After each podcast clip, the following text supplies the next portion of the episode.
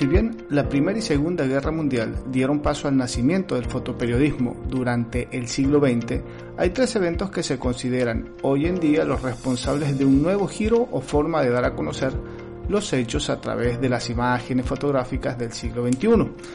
Estos eh, acontecimientos fueron los atentados del 11 de septiembre de 2001, la invasión de Irak entre el 18 de marzo y el 1 de mayo del 2003 y el tsunami del Océano Índico del 26 de diciembre del 2004. En el programa de hoy te estaré hablando de los hechos y su impacto directo sobre el fotoperiodismo.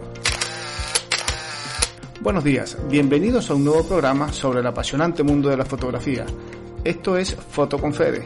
Soy Federico Murúa y cada semana te traigo información de interés que te ayudará a formarte en el campo de la fotografía, ya sea desde el punto de vista aficionado o como profesional. Estos tres eventos que te acabo de mencionar tuvieron una gran repercusión en lo que era el fotoperiodismo y su desarrollo desde el siglo XIX y a lo largo del siglo XX. Los tres eventos tuvieron un cubrimiento informativo total y se conserva con una gran cantidad de material tanto visual, en fotografía, en videos, en esquemas, en gráficos, en mapas animados, análisis gráfica de la situación y otros eh, que los hacen un modelo de estudio de lo que significó o significa el fotoperiodismo. Además, la gran cantidad de material de primera mano que se pudo producir en el mismo momento que se sucedían los eventos, la nota que marca el inicio de la nueva era para la disciplina del fotoperiodismo, es que quienes produjeron dicho material de manera inmediata no fueron los grandes medios de comunicación ni periodistas internacionales, como normalmente se venía suscitando regularmente. En estos hechos, el gran protagonista fue el aficionado, el ciudadano común y corriente. Cuando los grandes fotógrafos y medios de comunicación gráfica y visual publicaron las primeras imágenes, al menos obviamente en lo que respecta a los atentados del 11 de septiembre y el tsunami del 2004, publicaban imágenes o publicaron, mejor dicho, imágenes que no fueron hechas por profesionales de la información, sino por personas que estaban en ese momento en el lugar. E hicieron las tomas con cámaras digitales, eh, videocámaras, eh, teléfonos celulares, personas comunes y corrientes, turistas, amas de casa, trabajadores de oficina, transeúntes.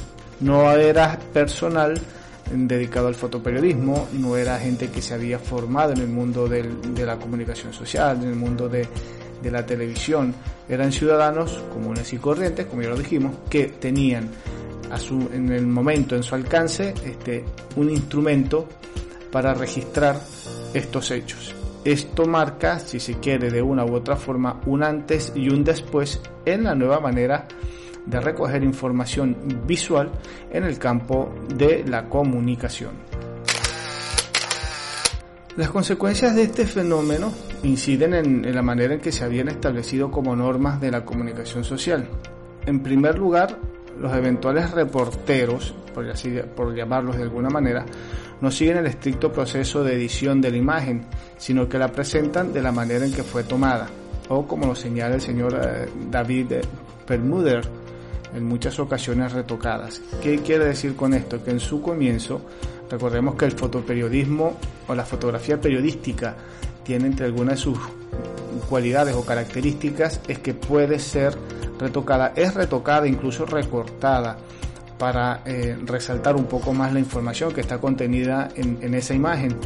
Estos, estos hechos se caracterizaron, o las imágenes de estos hechos se caracterizaron puntualmente por ser realmente naturales, no tenían edición, no tenían ese retoque que normalmente en el campo periodístico eh, se suele dar a las imágenes, sino que las fotos eran totalmente naturales por la magnitud y la crudeza de, su contenido y por precisamente la rapidez y la necesidad de dar a conocer la información tal cual se venía presentando momento a momento. A momento. Por su parte, eh, David eh, Permurer, estadounidense, presidente de la Asociación para la Educación en Periodismo y Comunicación de Masas, ha pasado más de 25 años como académico, maestro y administrador en la educación superior tanto en Pensilvania, Minnesota, Luisiana, Kansas, Iowa, Es autor y editor de 10 libros sobre comunicación política, nuevas tecnologías de medios y educación superior publicados por, entre otros, eh, tenemos a Oxford y Harvard University Press. Ha escrito varias docenas de artículos eh, de investigación para revistas académicas, así como más de 400 ensayos para periódicos y revistas estadounidenses e internacionales como Christian Science, Monitor, Editor, Publisher. Los Angeles Times, Philadelphia Inquirer y el USA Today. Ha editado una serie de libros y ha formado parte de los consejos editoriales de varias revistas importantes y empresas editoriales. David es una de las personas que hace gran hincapié en este antes y después del mundo del fotoperiodismo. Esto señala, marca estos tres acontecimientos como hechos que le, le dieron un giro al campo del fotoperiodismo e incluso un giro también a la producción de equipos tecnológicos dedicados a las imágenes, tanto en videos como en fotografías, basado en estos estudios y aportes que ha hecho a lo largo de su carrera como investigador y docente en el área de comunicación. Basándose en esto, las ideas, em, o basándonos en este orden de ideas, la imagen adquiere un valor total en su significado que sobrepasa incluso a la preocupación por su calidad. Por ejemplo, si la foto de las gigantescas olas que devastaron las playas meridionales de Asia tiene o no tiene una buena calidad de luz, eso eh, desde este punto de vista no tiene realmente gran importancia, puesto que se hace única de que ha sido tomada por un testigo ocular que con suerte tenía pues en su en el momento tenía su cámara fotográfica y pudo recoger ese hecho tan trascendental y único para ese entonces. Entonces aquí la característica técnica de la fotografía como tal ya pasa en un segundo plano según eh, lo expone eh, David en sus, en sus estudios. Hoy en día los aficionados suben también las fotografías a las redes de internet diseñadas para esto y estas pueden ser accedidas por millones y millones de usuarios en todo el planeta. De la misma manera que la producción fotográfica se convirtió en un oficio accesible para todo el mundo, el nuevo control de edición de la fotografía y el video está quedando cada vez en manos de, más y más personas, de más y más comunidades que se forman alrededor de las redes de información libre. Sin embargo, dichos sistemas comunitarios virtuales se están preocupando más por las licencias de publicación que realmente por la calidad de los archivos que los usuarios están subiendo a estos sistemas. Estamos, eh, nos referimos aquí a, la calidad de las imágenes. Contrasta un poco con eh, la idea original de esta nota, donde decimos que la fotografía eh, en el fotoperiodismo tuvo un antes y un después basado en que las fotografías de estos incidentes o de estos tres actos, actos puntuales por ser precisamente menos elaboradas, más reales, cobraron más fuerza, le dieron otra visión al fotoperiodismo, ya no es tan necesario, ya no es tan imprescindible el fotógrafo profesional, el fotógrafo de prensa para hacer una buena fotografía o para que esa fotografía sea publicada en algún medio, sino que eh, lo importante es tener la foto al momento. Los, instrumentos de, técnicos para hacer fotografías, los equipos, llámese celulares, llámese cámaras eh, digitales, llámese tablet, el instrumento que sea, ha permitido que cualquier persona conocedora o no del medio fotográfico pues pueda tener una imagen que sea de interés para los medios de comunicación aun cuando se está descuidando en gran medida un poco esa calidad de fotografía. Es lo que también hay que tener en cuenta, es algo muy importante que por más que la fotografía tenga una gran noticia, una gran información, nos diga, nos transmita algo realmente importante, no tenemos que descuidar la calidad de esa fotografía, la calidad de imagen. Y si bien estos tres eventos de gran significado internacional se marcan como el inicio de una nueva era para el fotoperiodismo o el fotoreporterismo, si así se quiere, es cierto que otros eventos previos ya eran el preludio de lo que venía eh, con el desarrollo y la popularización de las nuevas tecnologías y especialmente el Internet. Recordemos que el, mundo de las imágenes cobra mucha más fuerza gracias al Internet y a todas esas, esas plataformas dedicadas a, la, a publicar fotografías, imágenes o videos, como ustedes lo quieran llamar.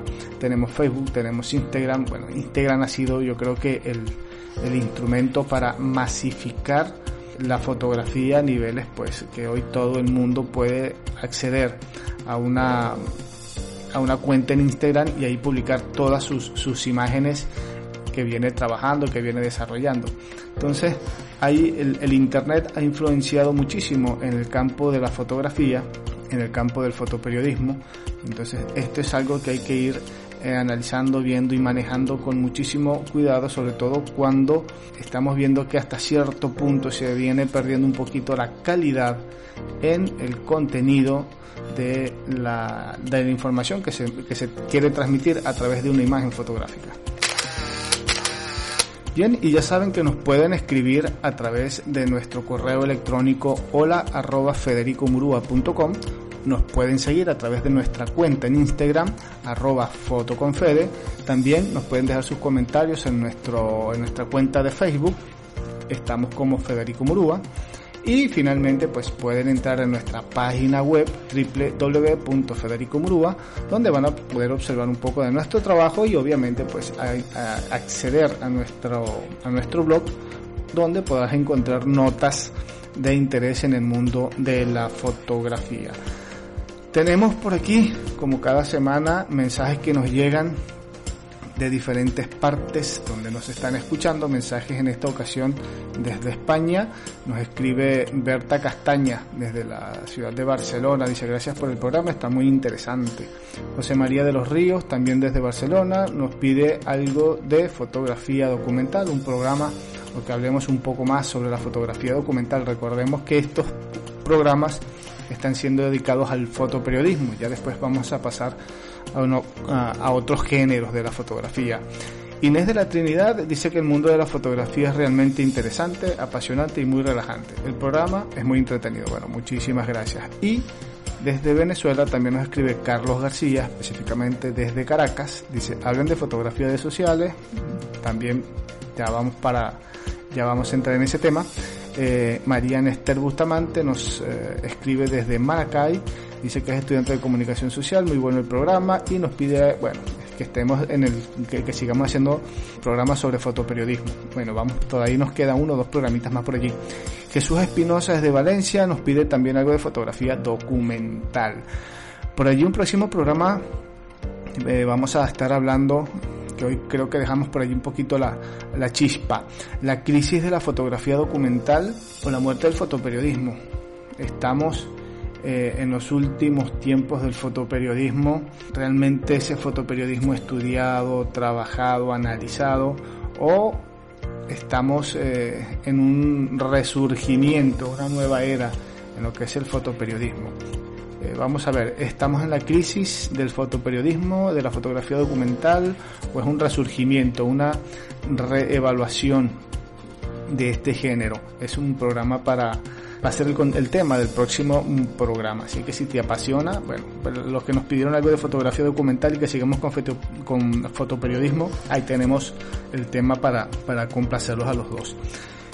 Bien, y la frase del día de hoy le pertenece a la fotógrafa Annie Guedes. Ella es mm, fotógrafa australiana que tiene más de publicaciones de sus libros en más de 83 países y ha vendido más de 18 millones de libros y 13 millones de calendarios.